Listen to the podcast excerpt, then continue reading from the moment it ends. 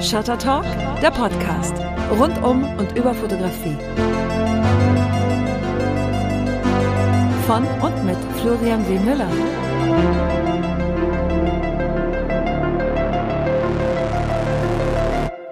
Shuttertalk kommt heute mit einer Folge zu euch, die ein bisschen anders ist als die Folgen, die ihr hoffentlich bisher gehört habt.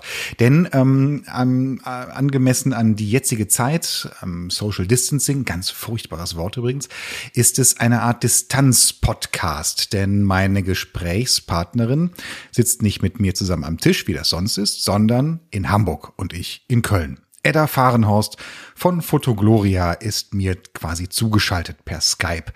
Ähm, Edda Fahrenhorst äh, von Fotogloria, das Büro für fotografische Zusammenarbeit. Hallo Edda, schönen guten Abend oder gute Nacht könnte man sagen. Es ist spät. Hallo Florian, schön dich zu sehen, auch wenn wir nicht an einem Tisch sitzen, wobei wir das virtuell auf eine Art schon tun. Das also, stimmt. Bildschirm zu Bildschirm. Büro für fotografische Zusammenarbeit. Was muss ich mir darunter vorstellen? Was macht ihr? Oh, wir machen Und wer seid ihr? Wir machen allerhand und wir, das sind Mike Gamio und ich. Wir haben uns gegründet vor fast relativ genau zehn Jahren. Also Fotogloria wird dieses Jahr zehn, am 10. September. Wir wollten eigentlich eine große Party machen. Ich denke, das werden wir nicht tun, wobei wir im Herzen feiern werden wie verrückt. Ähm, wir sind ursprünglich mal gestartet zu einer Zeit, die wirtschaftlich auch schwierig war, 2010, ähm, und hatten uns überlegt, dass wir in die Industriefotografie einsteigen, weil wir tatsächlich durch unseren Job vorher kannten wir ein, zwei Industriefotografen. Und daher wussten wir, dass das einfach ein ganz, ganz interessantes, ganz lukratives Geschäft ist, wo sich nicht so ganz furchtbar viele Leute tummeln, weil das eben auch ein relativ spezialisierter Zweig ist und so haben wir dann irgendwann damit angefangen. Aber womit denn? Was ist denn diese fotografische Zusammenarbeit? Die fotografische Zusammenarbeit. Naja, zu, in grauer Vorzeit, also ganz am Anfang von Fotogloria, haben wir uns überlegt, dass wir eine Repräsentant sind. Das haben wir aber relativ flott aufgegeben, weil wir ziemlich sofort gemerkt haben, das wird weder den Fotografen noch unserer Form der Arbeit gerecht. Deswegen haben wir das Modell Repräsentanz relativ flott aufgegeben. Ähm, wir haben auch über die Jahre sehr viel modifiziert daran, wie wir arbeiten. Mittlerweile ist es so, dass wir tatsächlich relativ viele Direktkunden aus der Industrie haben und eben für diese Direktkunden in Deutschland und auf der ganzen Welt fotografieren. Wir machen ganz viel Referenzfotografie zum Beispiel, ein furchtbares Wort, aber eine tolle Form der Arbeit. Das heißt also, wenn Projekte irgendwo realisiert werden, die müssen eben einfach dokumentiert und fotografiert werden. Und sowas machen wir ganz viel für Unternehmen. Zum Beispiel. Das könnt ihr euch ähm, ein bisschen genauer angucken, was Fotogloria macht, wenn ihr auf die Seite von Fotogloria geht. geht. Die da lautet fotogloria.de. Da sieht man ähm, beeindruckende Fotos. Kann man ja noch sagen. Und wir. Unter wir sieht man dich und deinen Kompagnon, den Mike Gamio. Ihr seid Menschen, die sehr, sehr dicht mit Fotografie verbunden seid du sowieso. Und jetzt kommt ein Begriff, den ich eigentlich überhaupt gar nicht mag, aber ich ertappe mich immer wieder mal dabei, dass ich diesen Begriff nenne und sage, du bist von Haus aus Fotografin. von Haus aus, ja. Auf eine Art stimmt das. Tatsächlich habe ich auch, ja, ich habe Fotografie studiert. Ja, in Bielefeld, in dem schönen, nicht vorhandenen Bielefeld. Gibt's nicht? Das sagt man. Also ich war da, ich habe es gesehen, aber was da nun wiederum dran ist. Ha. Warst du wirklich da? Gute Frage. Wenn nicht, dann würden mir fünf Jahre fehlen. Ha. Spaß beiseite. Du hast äh, Fotografie studiert, aber du fotografierst selber nicht mehr. Und wenn du jetzt noch eine Kamera in die Hand nimmst, dann ist es die in deinem Smartphone, korrekt? Korrekt, weil Gott sei Dank hat irgendjemand mal ein Telefon erfunden, was fotografieren kann, was ich total praktisch finde und was ich total mag, weil das reicht mir, um mein fotografisches, was auch immer, ja, zu erledigen, meine fotografischen Wünsche. Das Schöne ist aber, dass du mit deiner Arbeit, mit deinen Verbindungen, die du hast, mit den Fotografen, mit denen du zusammenarbeitest, mit den Kunden, hast du einen erweiterten Blick auf Fotografie an sich und auch im Speziellen. Das heißt auch über verschiedene ähm, Grenzen hinweg. Wenn du die Industriefotografie erwähnst und die Kunden, die ihr mit Fotogloria bedient, dann gibt es darüber hinaus aber wesentlich mehr. Denn es gibt die künstlerische Fotografie. Du bist Kuratorin. Du bist Teil des Kuratorenteams ähm, für das Horizonte Festival in Zingst zusammen mit Klaus Tietke. Und du bist sowieso mit Zingst relativ dicht verbandelt. Und Zingst ist ja das ganze Jahr über quasi ein Hort der fotografischen ja, ich will mal sagen fotografischen Auslebung, weil das geht von der totalen Amateurfotografie mit äh, Fotokursen, wie halte ich meine Kamera richtig, das ist jetzt überspitzt formuliert, aber genauso gemeint, bis hin zu unglaublich tollen Ausstellungen von professionellen Fotografen, ähm, die, also die Bandbreite in Singst ist riesig groß, das finde ich total toll. Was ich damit sagen möchte, du bist nicht nur der Industriefotografie verbunden, sondern eben auch der künstlerischen Fotografie und darüber hast du ein großen Blick auf die Fotografie, auf die fotografische Situation, die wir hier bei uns gerade haben. Und das ist toll. Und deswegen reden wir beide auch in diesem Distance Talk. Die Einschätzung dieser Situation, die wir gerade alle erfahren, im Rahmen von Corona, im Rahmen von all diesen Einschränkungen, die wir erfahren mussten, noch erfahren, wahrscheinlich noch ein bisschen länger erfahren. Wie beurteilst du, wie empfindest du diese Situation ganz persönlich und auch mit dem beruflichen Auge? Tatsächlich ähm, persönlich und beruflich, das hängt bei mir immer total stark zusammen, weil ich liebe meinen Beruf, ich mache unglaublich gerne, was ich tue. Das heißt, es ist einfach komplett verwoben mit allem, was ich sonst so tue. Ähm, tatsächlich empfinde ich momentan die Situation auf allen Ebenen, also sowohl persönlich als beruflich, wie ein großes Warten. Das Warten auf das, dass sich etwas verändert. Wobei das wahrscheinlich auch trügerisch ist, weil es passiert ja dauernd irgendwas. Also es ist ja schon ein relatives Brummen in der Branche auch zu spüren. Es ist aber alles noch sehr verhalten es ist einfach unglaublich schwer einzuschätzen, wohin die Reise geht. Also wo wir noch vor ein paar Wochen irgendwie ganz sicher sind, dass wir jetzt schon wieder alles normal haben, hat sich das als absolut trügerisch herausgestellt. Insofern habe ich mich tatsächlich, warte ich viel darauf, was passiert. Warten bedeutet aber nicht nur aus der eigenen Perspektive rauszugucken, was denn da jetzt kommen mag, sondern Shutter Talk ist der Podcast rund um und über Fotografie und am besten macht man das mit Menschen, die auch mit Fotografen zusammen arbeiten und ähm, gucken, was machen denn die Kollegen da? Wenn ich nur meine eigene Perspektive hier kundtun würde, das wäre relativ langweilig. Wir möchten wissen, was machen denn die anderen? Was machen die Kollegen?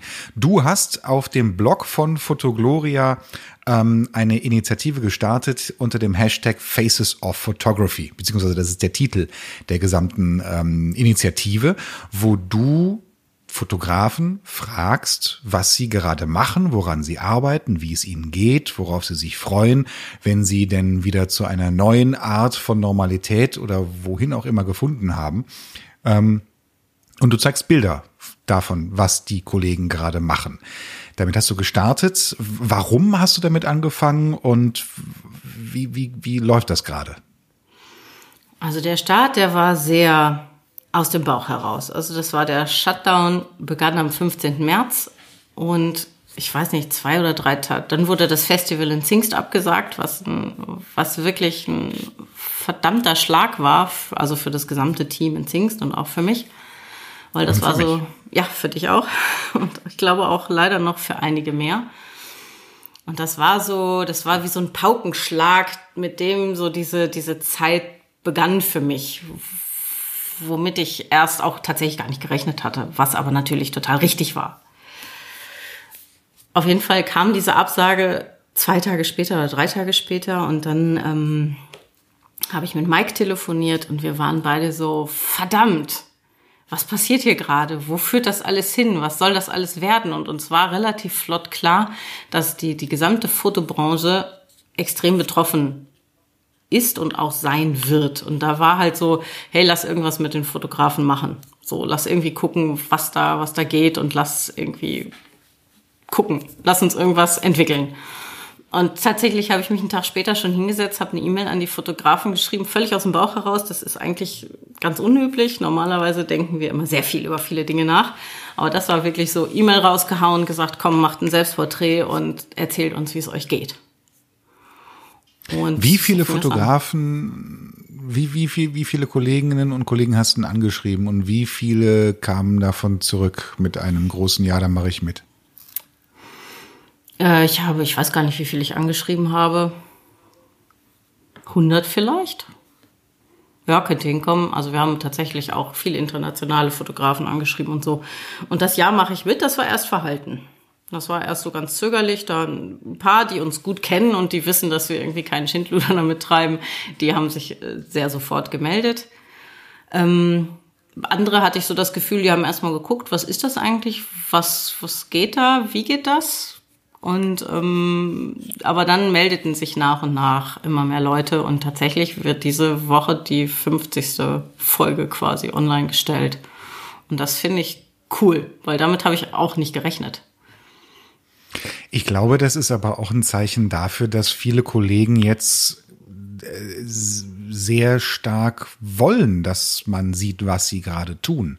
Bei einer Rücklaufquote von über 50 Prozent, weil es werden ja wahrscheinlich mehr als 50 sein, die du da zeigen wirst, ähm, das ist schon echt ein fettes Fund. Und ähm, ich, das passiert sonst nicht.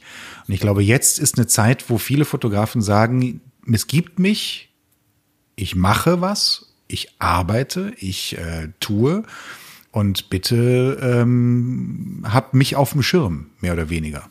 Ist ja mhm. auch klar, das ist ja auch irgendwo ein Marketing-Tool, das Ganze, zu zeigen, was man tut und, und woran man gerade arbeitet. Hm, ich habe aber, ich weiß nicht, Oder ob es momentan, ist. ich weiß aber nicht, ob es momentan tatsächlich als Marketing-Tool ähm, aufgefasst wird. Also ich, ich fasse es nicht so auf, habe ich auch von Anfang an nicht, sondern es ging mir von Anfang an irgendwie darum zu zeigen, so, hey, da ist eine Berufsgruppe, die gerade echt gekniffen ist. So, und ich gehöre ja auch mit zu der Berufsgruppe. Und es ist so ein bisschen, es hat so ein bisschen was von Demonstration eher. Also vielleicht ist das auch das, was du mit Marketing-Tool meinst, ja. aber das ist tatsächlich so gemeint mit Fahne hoch. Hier gibt es Leute, die einfach momentan weder reisen können, die keine Arbeit haben, die nicht wissen, wie es weitergeht. Und guckt mal, die sind da, die sehen so aus, die fühlen sich mehr oder minder gut oder nicht gut. Die machen trotzdem kreative, gute, lustige, schmerzhafte, tolle Sachen. Und das ist so ein bisschen das, worum es geht. Ja, genau. Ich meinte auch nicht ähm, Marketing-Tool im Sinne von Werbung für sich selber zu machen, sondern nur zu zeigen, dass es einen gibt. Den, mhm. das zu zeigen, hallo, hier bin ich und äh, guckt mal hier, woran ich gerade arbeite und ich liebe meinen Beruf und ich habe da riesen Spaß dran. Angefangen ähm, hast du mit Stefan Hobmeier. Du hattest mich vorher auch schon gefragt, ob ich da mitmachen möchte. Ich habe ja gesagt, natürlich, klar, auf jeden Fall. Und dann habe ich das Bild gesehen von Stefan Hobmeier und dachte mir, oh, guck an. Ähm, da legt jemand die Latte relativ hoch, was das Selbstporträt angeht. Daraus ist eine ganz tolle Serie entstanden vom Stefan lieber Kollege in München. Ähm, was hast du gedacht, als, das, als die ersten Bilder reingetrudelt sind und die ersten Reaktionen?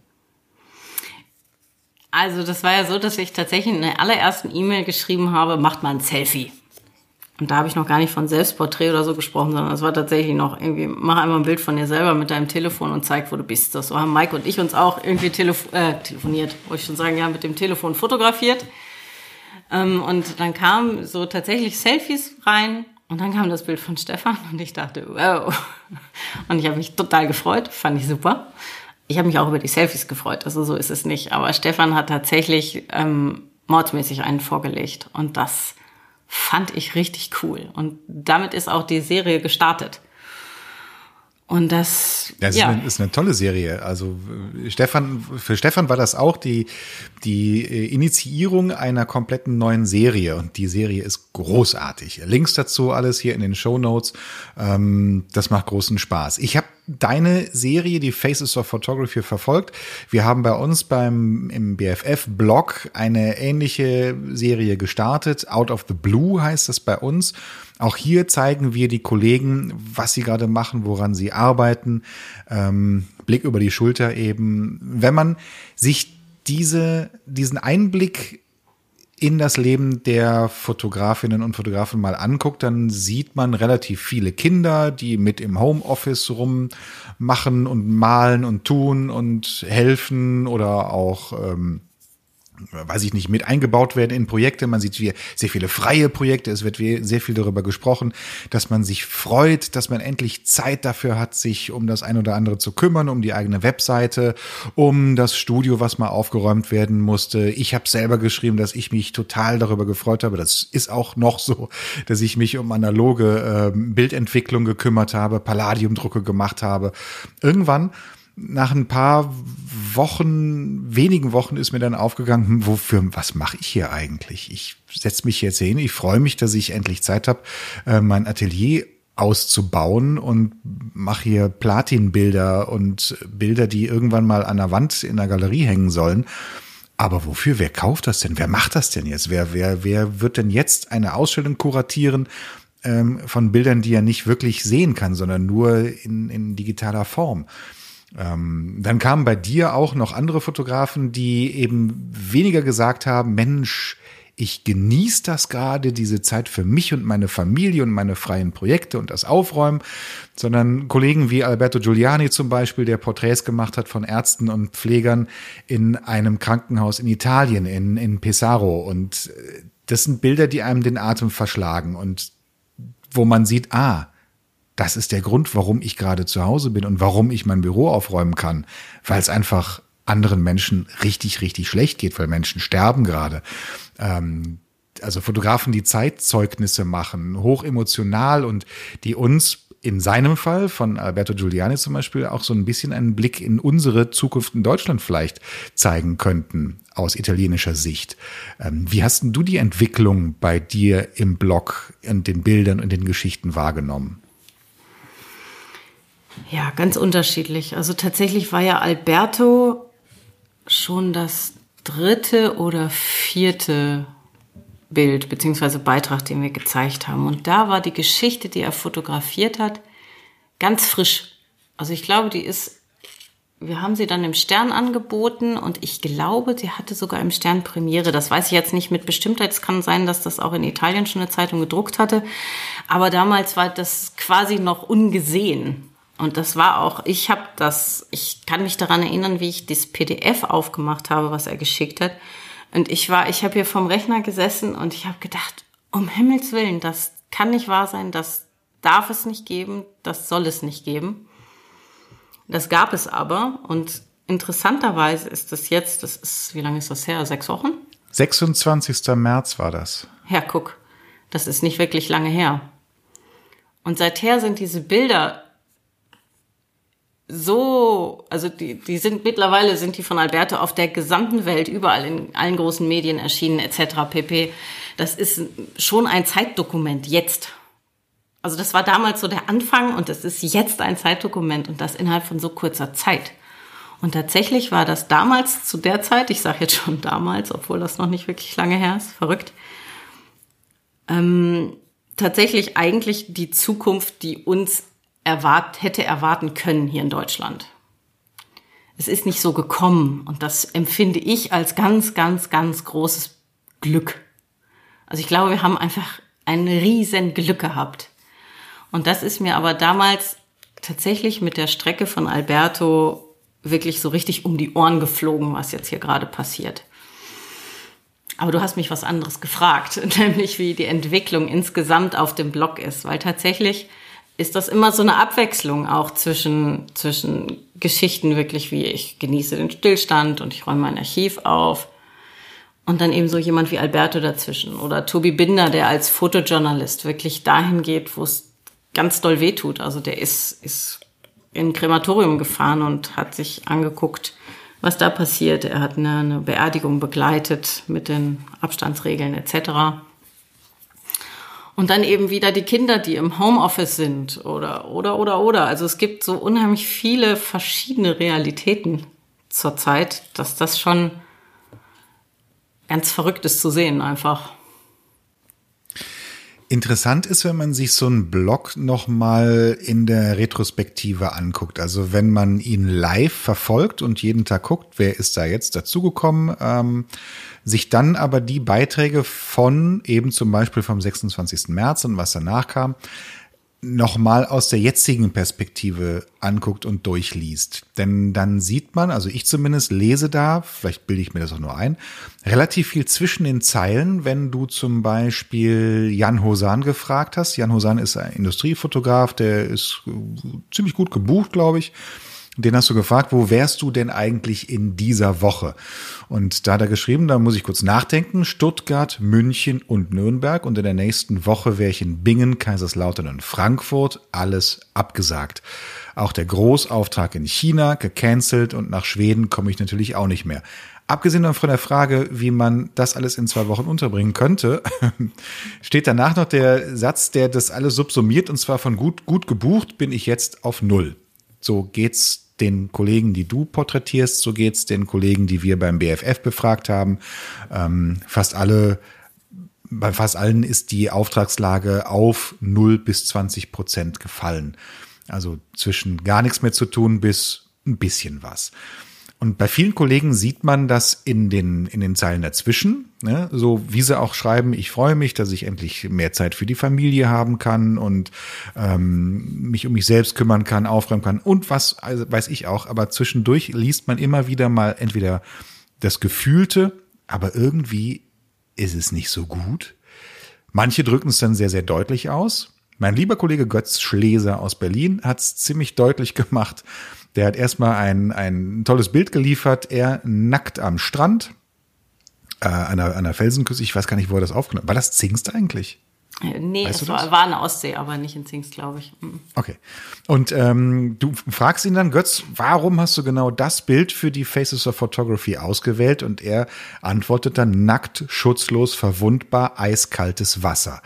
In etwa so fühlt sich mein Berufsleben gerade an. Das ist ziemlich deutlich geschrieben, das, was sehr, sehr viele Kollegen gerade empfinden, was ich auch gerade fühle. Bei mir hat es ein bisschen gedauert, weil ich auch noch in dieser Blase gefangen war. Boah, endlich mal Zeit für dieses und jenes. Und so langsam tröpfelt dann dieses eiskalte Wasser ähm, durch die Fontanelle ins Großhirn. Und man fragt sich, okay, äh, wo geht denn das jetzt hin?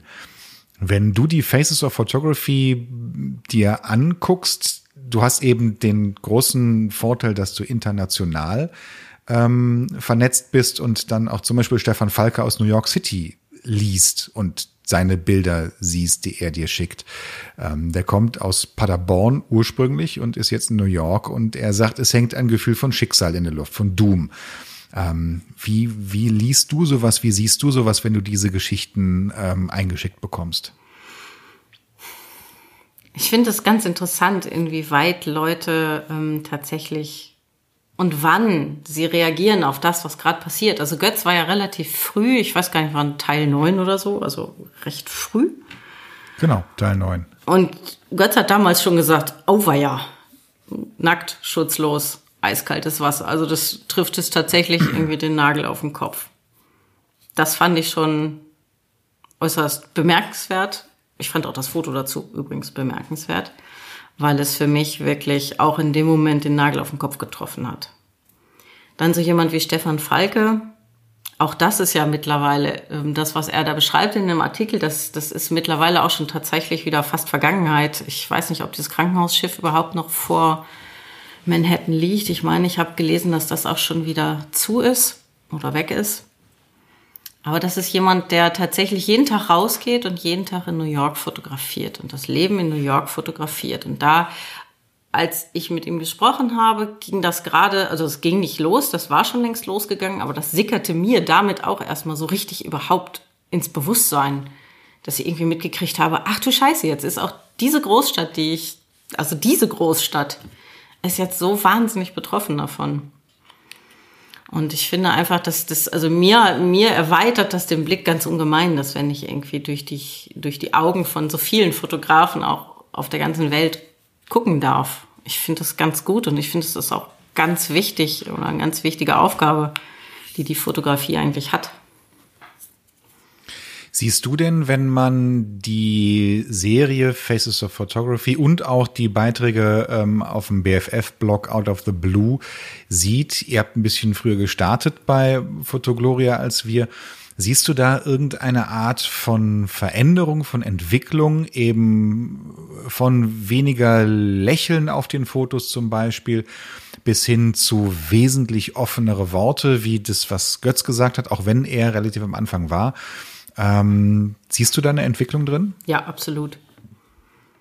Also einmal tatsächlich in meinem Umgang, weil ich dachte ja auch, also ich, ich bin davon ausgegangen, so ja, ne, jetzt zeigen wir mal vielleicht 20 Fotografen, wenn es gut läuft und, ne, und dann hören wir mal, wie es den 20 so geht und dann ist der Shutdown vorbei und dann ist alles wieder so, wie es mal war. Ja, hat sich ja mittlerweile, wissen wir alle, das war zum Beispiel ein Irrtum. Aber genauso waren teilweise auch die Antworten. Also das war ja erstmal so, ja, da ist jetzt wieder das berühmte Büro, was man aufräumen kann, etc. pp. Das war halt erstmal normal. Mittlerweile ist es so, dass ich denke, die Antworten werden deutlich offener. Also es, ne, es ist auch, das, es wird gesagt, es geht mir nicht gut, es ist finanziell echt schwierig, ich, es gruselt mich vor der Zukunft etc. Und die Bilder sind auch teilweise, also werden auch ernster, finde ich. Also das war am Anfang noch irgendwie so, juhu, wir machen Homeoffice mit den Kindern, ist jetzt, wow, ich sitze hier immer noch und versuche Homeoffice und Homeschooling irgendwie zusammenzumachen und das ist ein echtes Brett. Also so verändert sich das langsam, aber sicher. Das ist mir aufgefallen und ähm, könnt ihr auch mal gucken, wenn ihr auf dem äh, auf Faces of Photography seid und einfach mal von unten vom ersten Beitrag eben vom Stefan Hobmeier in einer relativ moderaten Geschwindigkeit nach oben scrollt, also bis zu den aktuelleren Beiträgen, sieht man, mir geht's so, ist, ist vielleicht auch eine subjektive Wahrnehmung, dass äh, weniger gelächelt wird. es ist am Anfang tatsächlich mehr, ja, ach komm, mh, wir schaffen das schon. Und jetzt auf einmal weniger bis hin zu, es gibt einen schönen Satz oder ein, ja, ein, ein ganzes Thema eigentlich, das hat Darius geschrieben, Darius Ramazzani. Ähm, der über die neue Ehrlichkeit in der Fotografie geschrieben hat, was er sich wünscht, was aus dieser Zeit, die wir jetzt alle zusammen erleben, was vielleicht daraus erwächst oder was vielleicht hängen bleibt. Siehst du das auch, dass viele Fotografen sich jetzt auf einmal in einem, in einer, in einer Position wiederfinden, wo sie sich Dinge für die Zukunft wünschen, die ein bisschen in dem Hier und Jetzt, also in dieser Krise verankert sind? Ja, definitiv. Also das ist tatsächlich das Nachdenken über die Zukunft geht. Also hat ja schon von Anfang an war das noch so, aber am Anfang waren alle so, yay, das ist endlich unsere Chance, uns weiterzuentwickeln. Dieses yay, das gleicht sich jetzt mehr, mehr mit dem ab, was vielleicht tatsächlich passieren wird. Ähm, und da ist Darius mit der neuen ehrlichen Fotografie natürlich jemand, der so einen Wunsch ganz explizit einmal ausgesprochen hat. Aber auch bei Darius fand ich zum Beispiel, dass Darius war so genau, finde ich, auf dieser Schnittstelle, also worüber wir eben gesprochen haben, so die, die Fotos erstmal so, ja, und alles ist noch irgendwie ganz cool, bis hin zu, hm. Er hat mir nämlich zwei Fotos geschickt, die er gemacht hat. Und dazwischen lagen, glaube zwei Tage. Das erste war, da war sein Büro noch irgendwie, nennen wir es, verwüstet, nein, chaotisch. Und er saß irgendwie am also Schreibtisch. Normal. normal, genau, und hat gearbeitet und war irgendwie so, weil er noch irgendwie total zu tun hatte. Dann hat er ein zweites Foto gemacht. Das ist das, was jetzt auch zu sehen ist. Da ist halt die ganze Show so aufgeräumt und er sitzt hinten an der Wand ganz klein mit dem Rücken quasi zur Wand. Und diese beiden Fotos nebeneinander, das fand ich total beeindruckend, dass er mir diese beiden Fotos wirklich so geschickt hat. Weil das genau diesen Unterschied ausmachte.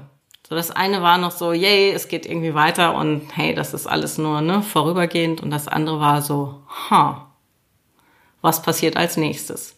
Und Darius hat eben daraus dieses, ne, die, die neue Ehrlichkeit in der Fotografie kristallisiert, was ich einen ganz schönen Gedanken finde, der auch tatsächlich ganz viel aufgenommen wurde. Das Bild hat bei mir ganz viel ausgelöst von Darius, weil ich kenne sein Büro, ich habe ihn da mal besucht und war ganz beeindruckt von dieser bienenstockartigen Wuselei, die da geherrscht hat. Und wenn man mal das Bild genauer anguckt und ihn, also sein Büro noch nicht live gesehen hat, dann sieht man trotzdem, dass da ein, zwei, drei, vier Arbeitsplätze sind an diesem langen Tisch und die sind eben normalerweise besetzt. Und da sitzen Assistenten und da sitzen Mitarbeiter und vielleicht ein Praktikant und lauter Menschen, die zusammenarbeiten und ähm, dieses Darius Ramazzani Büro am Laufen halten. Und ähm, Darius selber ist ja auch ein jemand, der ständig in Bewegung ist, ständig macht und tut und hier ein Gedanken und da noch was und ihn dann auch so ähm, da hinten an der Wand sitzen zu sehen, das ist wirklich so konträr zu dem, wie ich, wie ich ihn wahrnehme und wie ich damals bei diesem Besuch dieses Büro wahrgenommen habe. Ähm, also es ist wirklich ein Unterschied wie, wie Tag und Nacht. Das hätte man dieses, dieses Foto ähm, als negativ gezeigt. Also ne, quasi einmal auf links gedreht. Mhm. Nur eben nicht, nicht in, in, visuell auf links gedreht, sondern mit der, in, in, in der Bildsprache auf links gedreht. Ich glaube, so geht's vielen Fotografen auch, die sich jetzt auf einmal hinten an der Wand auf dem Stuhl wiederfinden und sich fragen, okay, und jetzt? Mhm. Genau deswegen hat mich das auch, das hat mich wirklich berührt, das Foto. Also ich das kam und ich dachte, wow. Aber eben auch in diesem Kontrast, eigentlich hätte man vielleicht beide zeigen müssen. Denke ich jetzt gerade so. Hm? Aber gut. Ich habe das gesehen Nö, und es war irgendwie so, zack, das ist es. Genau das ist es jetzt auch, so wie ich das finde, so wie ich das empfinde, wie ich glaube, dass auch wirklich viele empfinden. Das fand ich schon ganz krass. Und tatsächlich es ändern sich die Fotos in diese Richtung es ist wahnsinnig spannend zu gucken, wie es den Kollegen geht und was wir machen. Ähm, Uwe Düttmann zum Beispiel hat geschrieben bei uns im Blog was, dass er eine Produktion in Kapstadt abbrechen muss oder was bei dir? Ich weiß es nicht. Es verschwimmt langsam. Es war bei Out Die of Blogs the Blue. verschwimmen. Es war Out of the Blue. Uwe Düttmann kenne ich noch nicht. Ah, musst du auch mal anschreiben. Mhm. Ähm, Uwe Düttmann hat geschrieben, er musste eine Produktion in Kapstadt abbrechen, weil gerade dann der, der Lockdown, Shutdown, auf jeden Fall die Maßnahmen in Südafrika stattfanden und auf einmal stehst du da und hast vielleicht eine ganz große Produktion und musst allen sagen, sorry, geht jetzt nicht weiter. Und wer sich ein bisschen mit dem Fotografen-Business auskennt, der weiß, dass da Kosten dranhängen. Ähm, das möchte ich nicht, also da will ich in der Rolle möchte ich nicht stecken. Ähm, als ich letztes Jahr noch im Herbst eine Produktion in Kalifornien abgewickelt habe, habe ich mich jetzt immer wieder dran erinnert, wenn das da gewesen wäre, ich hätte nicht gewusst, was ich hätte machen sollen. Weil dann stehst du da mit, äh, weiß ich nicht, fünf Leuten, die dann auch auf deiner Payroll stehen und du hast Locations, die schon bezahlt sind, aber die du nicht nutzen kannst und so weiter und so fort. Das ist unglaublich wenn man eine Produktion live quasi abbrechen muss. Aber noch schlimmer ist es dann, wenn man sieht, dass quasi nichts mehr passiert. Ähm, wenn man dann, wie Darius eben hinten an der Wand in der Ecke sitzt. Man muss sich um so vieles kümmern, man muss so viel machen. Ähm, der BFF hat sich zusammen mit der Initiative Bild im Bundesverband Digitale Wirtschaft ähm, an die Bundespolitik gewandt mit einem Schreiben, um einfach mal zu zeigen, wie es den Fotografen geht, eben diese 0 bis 20 Prozent Volumen, die man jetzt hat, um das einfach auch mal publik zu machen. Du machst das mit dem Blog, wir machen das mit unseren Blogbeiträgen auch. Man sieht, was die Kollegen machen und worauf sie sich freuen teilweise, wovor sie Angst haben und was ihre Perspektive ist. Frank Stöckel bei uns aus dem BFF ähm, Vorstand, Sprecher des Vorstands hat geschrieben bei uns, er freut sich auf Normalisierung. Ähm, wie, wie wird es die denn geben? Wie, was denkst du denn, wie ein, die, die neue Normalisierung, weil es wird ja eine neue Form von normal geben, irgendwann mal.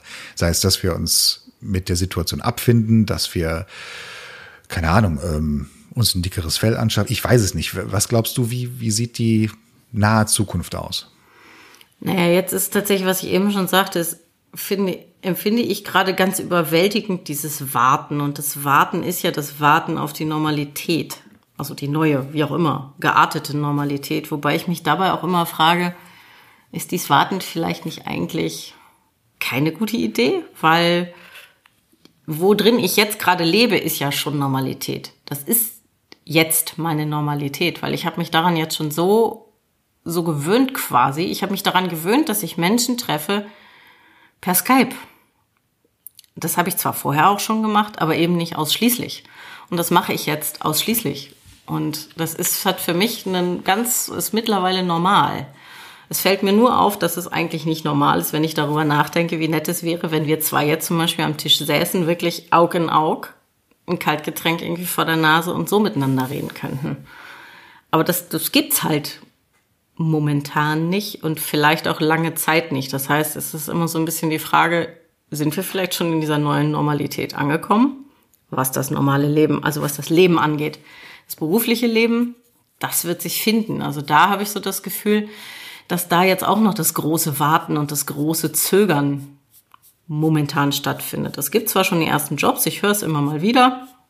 Wir bei Fotogloria merken davon noch relativ wenig. Auch bei uns ist es schon ein bisschen losgegangen, aber noch lange kein Vergleich zum Februar.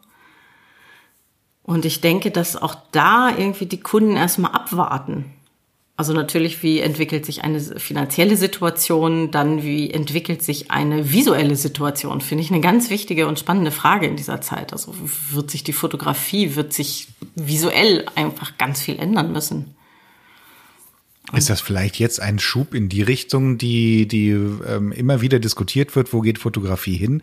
Mehr Richtung Möglichkeiten, die die Digitalisierung in petto hat, sprich Augmented Reality, mehr äh, Short Snippets in Films, mehr ja, mehr, was die digitale Filmtechnik und Fotografietechnik zu bieten hat. Ist das vielleicht jetzt der Schubs, den wir Fotografen kriegen auf einmal? Das vielleicht langfristig, das kann ich mir schon vorstellen, aber kurzfristig hat das, das ja erstmal wahrscheinlich noch keine Auswirkungen auf die Auftraggeber. Ich denke, da sind wir jetzt momentan erstmal auf dem Level, dass wir denken so, hey, wenn wir jetzt Menschen an Maschinen fotografieren, dann müssen wir dran denken, dass sie einen Mundschutz tragen. Wahrscheinlich. Also das ist momentan so das Level, glaube ich, um das es geht. Für die Zukunft kann ich mir schon vorstellen, dass sich da einige Dinge ändern werden. Ja. Man liest ja immer wieder auch solche Sätze, das ist, äh, tja, nicht, also es ist ein bisschen mehr als positives Wunschdenken, weil das Menschen sind, die sich ein bisschen auskennen mit dem, was sie tun, dass in dieser Krise, die wir durchleben, vielleicht auch eine Chance ähm, steckt. Es gibt einen Artikel, warum Corona die Kreativität befreit. Das ist von Till Eckel ähm, als Gastschreiber, Gastbeitrag da gemacht im Horizont Magazin online, da schreibt er da darüber, dass man, dass es sich anfühlt, als hätte jemand kurz auf Pause gedrückt. Mittlerweile dürfte klar sein, dass es eine Stopptaste ist und er spricht sehr viel davon, dass diese, diese Krise vielleicht eine Art von Bereinigung ist für die Kreativbranche. Wie siehst du sowas? Wird, werden hier auf einmal Fundamente angerüttelt, aufgerüttelt, einmal die Erde auf links gedreht, damit man mal ähm, alte Lasten ablegt, alte Zöpfe abschneidet und vielleicht mal neu starten kann? Branchenübergreifend? Also den Artikel habe ich heute Morgen auch gelesen und genau bei dieser Stopptaste habe ich gestockt, weil ich dachte, hm, nee, das stimmt gestoppt. nicht. nee, nicht gestoppt, sondern gestockt. ähm, da habe ich nur gedacht so, ha, das ist auch Wunschdenken. Also finde ich. Weil natürlich wäre es schön, wenn es, wenn man viele alte Zöpfe jetzt abschneiden könnte. Und ich bin mir sicher, es werden auch Zöpfe abgeschnitten, aber das werden vermutlich nicht nur die alten sein. Zum Beispiel ist eine, eine Sache, pff, nein, das würde jetzt zu weit führen. Ähm, Sag's. ich fürchte zum Beispiel, dass das irgendwie, was jetzt passiert,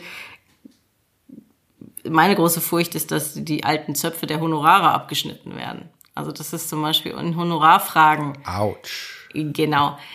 Nicht nur bei Fotografen, sondern in gesamten Branchen etc. pp, dass einfach ne, Dinge auf diese Art über den Haufen geworfen werden. Also das ist eher so das, was ich momentan befürchte. Wenn man ganz positiv aber an den, den Artikel drangeht und an diese Theorie, dass eine Stopptaste gedrückt wurde und dass die Kreativität jetzt die große Chance hat, so kann ich mir schon vorstellen, dass ähm, viel Kreativität momentan freigesetzt wird. Einfach dadurch, dass wir alle in einer Situation sind, die nicht alltäglich ist. Wir hetzen nicht von A nach B. Keiner hat Termine. Niemand trifft sich irgendwie die ganze Zeit mit irgendwelchen Leuten und, und, und, und, und, und, und. Das heißt, dieser Aktivitätslevel ist ja total runtergefahren. Ähm, und das führt ja dazu, dass Leute sich besinnen. Und dazu gehört das Büro aufräumen, das berühmte ja auch. Also wenn ich mein Büro einmal ordentlich habe, muss ich nicht mehr drüber nachdenken die ganze Zeit, dass ich eigentlich mal mein Büro aufräumen müsste. Und da finde ich dann eventuell auch wieder Sachen. Beziehungsweise das setzt ja Kapazitäten frei. Und ich glaube, diese Kapazitäten sind vielleicht gemeint. Und wenn wir in einer idealen Welt leben würden, dann wäre es sehr toll, wenn Leute jetzt den Kreativen einfach Geld in die Hand geben würden und sagen würden, hier hast du, lass laufen, weil deine Ideen sind jetzt besser, als sie vorher waren. Ich glaube, wir tun ein bisschen was dafür. Ich glaube, dass du mit deinen Beiträgen auf den Faces of Photography und wir mit dem Blog vom BFF zeigen, woran wir gerade arbeiten. Das sehen die Auftraggeber, das sehen die Agenturen. Ich glaube, aber auch vielleicht bin ich da ein bisschen äh, blauäugig, ähm, dass dieses der Fotograf als Fotograf und nicht nur als Fotograf falls Sie mir folgen können, ähm, ist wichtig. Also der Mensch, der die Kamera in der Hand hat und wie er denkt und wie er die Welt wahrnimmt, das wird auf einmal wichtig, welchen Humor er hat, was für ein anderes Potenzial hat, diese ganzen Soft Skills, über die in den letzten gar nicht mal so vielen Jahren, vielleicht noch nicht mal Jahren, sondern ähm, vielleicht nur einige Monate gesprochen wird, wie wichtig das ist. Vielleicht ist das nochmal ein Schubs in die richtige Richtung, dass auf einmal ähm, der Mensch hinter der Kamera noch ein Dickchen mehr wahrgenommen wird als nur die Arbeit, die ihr liefert. Findest du, dass das erst ein Thema der letzten Monate war? Nein, es ist schon lange ein Thema, aber es ist in den letzten Monaten ist es immer wieder und immer deutlicher aufgeploppt. Also ich saß vor, das ist tatsächlich schon zwei Jahre her, bei der Fotokina auf der auf der Bühne zusammen mit Simon Puschmann und mit Michael Schnabel. Und wir haben mit Klaus Mellentin über die Soft Skills gesprochen und wie wichtig die sind. Und das war, es ist wirklich zwei Jahre her, da war es dann auf einmal Thema, dass das eben tatsächlich wichtig ist, was man mehr kann, als einfach nur durch den Sucher zu gucken, eben wie, ne, was du als Fotograf noch alles mitbringst. Okay, das, also ich, ich, ich bin etwas überrascht. Vielleicht ist das das richtige Wort, ich weiß es nicht. Aber tatsächlich ist das so ein bisschen das Modell, mit dem wir eigentlich schon ganz lange arbeiten, weil das ist tatsächlich gerade auch bei Industriekunden, vielleicht ist es da sehr auffällig, weil Industriekunden haben sonst mit, mit der Kreativbranche nicht so brennend viel zu tun. Also die ne, machen, arbeiten in ihren Unternehmen und was auch immer sie herstellen, das sind irgendwelche Maschinenteile bis hin zu irgendwas. Und diese, da werden halt Fotografen gebucht, die ganz bestimmte Eigenschaften mitbringen. Und das ist irgendwie völlig klar. Also jemand, der sich da irgendwie bescheuert benimmt und übers Essen in der Kantine mäkelt, der kann gleich wieder gehen. Also das ist halt irgendwie, ne? Aber das mag auch ja, für unseren, unseren speziellen Zweig ist das nun mal nochmal ganz extrem, weil auch in der Industrie, wenn du dich in Werkshallen bewegst, musst du halt einfach eine andere Ansprache haben als anderswo. Natürlich ist das immer wichtig gewesen und natürlich ist das hier und da auch immer mehr aufgefallen, aber ich habe den Eindruck, dass auch so ein Thema wie freie Arbeiten in der Mappe zum Beispiel eine viel höhere Gewichtung bekommen haben ähm, in den letzten Jahren äh, als, als vorher noch. Also die, die Arbeiten, die man gemacht hat, die Auftragsarbeiten, ähm, wurden auf einmal den freien Arbeiten gegenübergestellt und über die freien Arbeiten hat jemand gesehen in der Agentur oder als Kunde, wie der Fotograf die Welt sieht. Und darüber wurde dann vielleicht auch noch eher entschieden, äh, ob er genommen wird oder nicht für die ein oder andere Kampagne, für das Bild oder äh, was auch immer. Ähm, was ich sagen will, ist, dass vielleicht jetzt auch die Chance über solche Geschichten, wie du sie erzählst, wie wir sie auf dem BFF-Blog erzählen, ähm, um der, äh, da ist es wieder, der Welt da draußen, zu zeigen, was wir gerade machen, wie wir ticken, um jemanden vielleicht auch für sich zu begeistern. Also eigentlich sollte man diese Tools und diese Möglichkeiten viel mehr nutzen. Vielleicht auch jetzt Social Media viel mehr nutzen, äh, die, die Instagram Stories und wo man überall zeigen kann, was man gerade macht macht und woran man arbeitet und wie man tickt. Ja, also vor allen Dingen, wie man die Welt sieht, glaube ich. Also das ist tatsächlich, muss ich sagen, das ist so eine Sache, die mich bei den Faces so unheimlich berührt, ist diese unglaubliche Bandbreite an Persönlichkeiten. Also jede und jeder, wie sie da sind, ist unglaublich engagierte Fotografin, Fotograf, die für die Fotografie irgendwie leben und machen und arbeiten, aus ganz vielen verschiedenen Ecken kommt. Also das ist ja tatsächlich von Mode über Hardcore-Bildjournalismus bis hin zu Industrie sind ja alle, also Porträtfotografie, People-Fotografie und, und, und. Und das aus verschiedenen Ländern. Und jeder von ihnen oder jede von ihnen ist besonders. Ich weiß nicht, wie ich es anders sagen soll, aber das ist, und aber genau das liest sich halt erst raus, wenn alle so ein bisschen ihr Herz aufmachen. Und wenn man das halt auch so ein bisschen tatsächlich, finde ich, auch im Vergleich sieht. Weil sie eben alle so unterschiedlich sind, weil sie eben so unterschiedlich ticken, weil der Blick auf die Welt eben so unterschiedlich ist.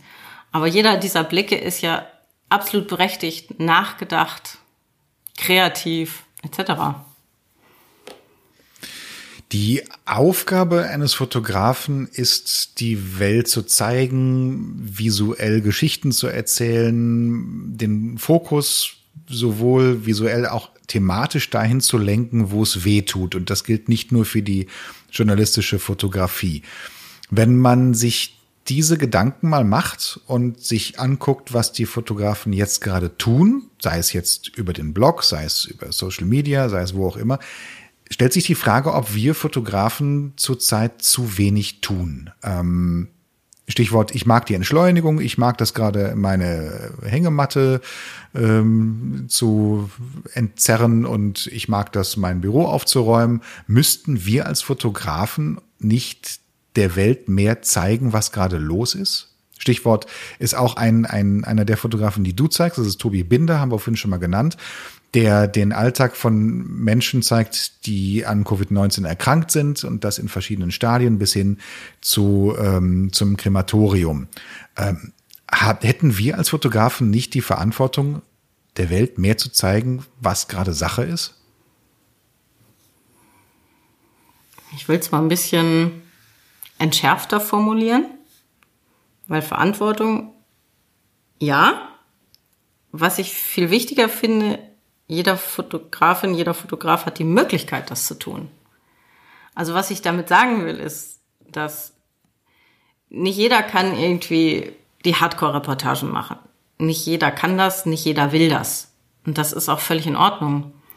Aber jede, jeder könnte darüber nachdenken, was in dem Bereich der eigenen Möglichkeiten, der eigenen Fotografie, der eigenen Blase etc. möglich ist.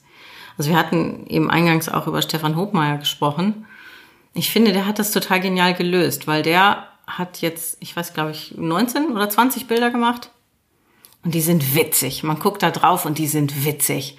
Aber wenn man ganz genau hinguckt, sind die auch echt ein Schlag mit einem Vorschlaghammer. Weil die wirklich irgendwie diesen, diesen Witz verkehren in was, was mir immer so ein bisschen im Halse stecken bleibt. Also ich finde das, also für mich macht es das sogar noch witziger. Aber tatsächlich ist es was, was er unheimlich gut kann mit seiner Art der Fotografie, mit seiner Art des Nachdenkens. Und das ist, glaube ich, was, das ist so, das sind die Möglichkeiten, die die Fotografie hat. Und das, wenn das jeder ein bisschen mehr ausschöpfen würde, wäre das ganz prima, weil ich glaube, die Fotografie kann ganz viel zeigen. Sie muss sogar, also das ist ja die primäre Aufgabe der Fotografie, ist zeigen also mir zeigen, wie die Welt aussehen könnte, wie sie tatsächlich aussieht, wie jemand anders sie wahrnimmt, etc. Und da bin ich ja als nicht fotografierender Mensch quasi darauf angewiesen, dass mir jemand irgendwie die Welt zeigt. Das ist auch eine, eine wundervolle Aufforderung an euch Fotografen da draußen. Macht es einfach. Zeigt die Welt so, wie ihr, wie ihr sie seht, wie ihr die Situation gerade wahrnehmt, ähm, aus der ganz persönlichen Sicht oder über die Street Photography oder was auch immer. Ähm, ich glaube, jetzt gerade ist es wichtiger denn je zu zeigen, was man gerade macht. Und das auf jeder Ebene. Ich erlebe es gerade mit meinen Bildchen, die ich auf Instagram äh, veröffentliche, äh, mit den Geschichten, die dahinter stecken, das, das Homeschooling ähm, als Fotograf, wie absurd sich das teilweise anfühlt, wenn ich meinem Sohn Matheaufgaben äh, beibringen muss oder, oder Mathe beibringen muss, aber eigentlich ihm zeigen möchte, wie eine Kamera funktioniert. Auf der anderen Seite wird er mal mein jüngster und bester Assistent höchstwahrscheinlich. Ich arbeite immer mit einem Plan im Hinterkopf. Ja, ja. ein Scherz beiseite. Also Bilder machen und zeigen. Ich meine, ne? Ja, worüber ich, worüber ich bei deiner Serie einfach unheimlich lachen muss, ist dieses so, wir müssen, wir haben ja irgendwie, ich habe ja auch meine Kinder hier zum, zum Homeschooling, also zur Zuhausebeschulung. Und ich muss denen irgendwie beibringen, wie man Wörter richtig schreibt. Sie sind in der zweiten Klasse und wie man diverse Dinge rechnet etc. pp. Und eigentlich möchte ich auch mit ihnen durch irgendwelche Museen laufen und das Zeug machen, was mich interessiert. Und ich denke die ganze Zeit krampfhaft drüber nach, wie verpacke ich das? Und ich finde, das hast du 1A gelöst. Ja, ja, aber es ist, es ist so. Also ich soll Mathe beibringen. Wir haben ja Gott sei Dank so tolles Wetter ähm, die ganze Zeit und ich bastel irgendwelche Straßen und nehme Spielzeugautos und fotografiere die und ähm, bei ähm, den Bildern, die man sieht, könnte man den Eindruck verm vermuten, dass er selber so, so ein Autofreak ist. Ist er gar nicht. Der steht mit großen Augen neben Nein. und fragt, Papa, was machst du da eigentlich? Eigen, Eigenwahrnehmung. Wir sollten doch eigentlich jetzt Mathe machen. Eigenwahrnehmung, Fremdwahrnehmung. Mir ist total klar, dass dein Kind mit so riesigen Augen daneben steht, aber dass du dir hast freust. Finde ich super. Mhm, genau. Ja, ja. Also es wird viel Augen gerollt in diesen Tagen, äh, weniger von mir. Ich habe da riesen Spaß dran. Ähm, tja, keine Ahnung, wie es weitergeht. Ich hoffe so, dass wir demnächst mal wieder richtig am Tisch sitzen und ähm, ein richtiges Gespräch führen können, so richtig das hier auch auf einer virtuellen Ebene ist. Aber es ist immer noch schöner in echt. Ähm, ja. Vis-à-vis. -vis. Definitiv. Definitiv. Ich hoffe, ich hoffe, das ist so. Ähm, die ersten Jobs trudeln tatsächlich schon wieder rein. Es ist die Frage, wie man mit all diesen Situationen umgeht. Wir hören weiter, was die Kollegen dazu sagen. Bei dir im Blog, Hashtag Faces of Photography, bei uns auf bff.de im Blog unter dem Titel Out of the Blue.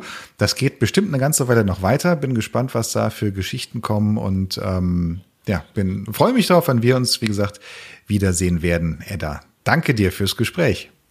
Ich danke dir für das Gespräch und ich freue mich auch, wenn wir uns bald wiedersehen. In echt. Kleiner Nachtrag zu dem Gespräch mit Edda Fahrenhorst, was ich übrigens am 11. Mai aufgenommen habe. Es ist also, falls ihr das jetzt direkt nach der Veröffentlichung hört, gar nicht so lange her und trotzdem hat sich schon wieder sehr viel getan in der fotografischen Welt. Einerseits positiv, ich höre immer wieder von links und rechts, wie es auch schon im Gespräch anklang, dass Jobs wieder vergeben werden, dass die Kollegen wieder unterwegs sind, um Jobs zu machen, um zu fotografieren. Das ist total super. Auf der anderen Seite höre und sehe ich auch immer wieder, dass es Fotografen gibt, die jetzt mit großen Rabatten um sich werfen. Die sagen, hey, Corona-Krise, ich biete meine Jobs, ich biete meine Gutscheine, ich biete was auch immer jetzt für 20, 25, teilweise sogar noch mehr Prozent Rabatt an. Das ist brandgefährlich und das sollte man nicht machen. Nicht nur den Kollegen gegenüber, sondern auch sich selbst gegenüber. Denn die meisten von uns wissen es ja, die Spirale, die nach unten geht, kann man nur sehr, sehr schwer wieder nach oben hin ändern. Das bedeutet, wenn ein Kunde einmal günstiger an den Job rangekommen ist, dann ist es sehr schwer, ihn nachher wieder ähm, zu dem regulären, zu seinem eigenen norm, ganz normalen Preis äh, zu verkaufen. Das sollte man im Hinterkopf behalten. Dazu gibt's eine tolle Folge von ähm, dem Videopodcast von Silke Güldner. Unter ihrem Titel Alles bleibt anders in der Folge 5 spricht sie genau darüber. Den Link dazu findet ihr in den Show Notes, sollte man sich unbedingt mal angucken. Also überlegt, was und wie ihr eure Leistungen jetzt in dieser Zeit verkauft, um nicht in ein paar Monaten, hoffentlich in ein paar Monaten, ähm, aus der Wäsche zu gucken und zu sagen, oh, Mensch, wie komme ich denn da wieder raus? Wie kann ich denn jetzt wieder meinen ganz normalen Preis aufrufen? Ich wünsche euch jedenfalls alles Gute, bleibt gesund, passt auf euch auf und vielen Dank fürs Zuhören.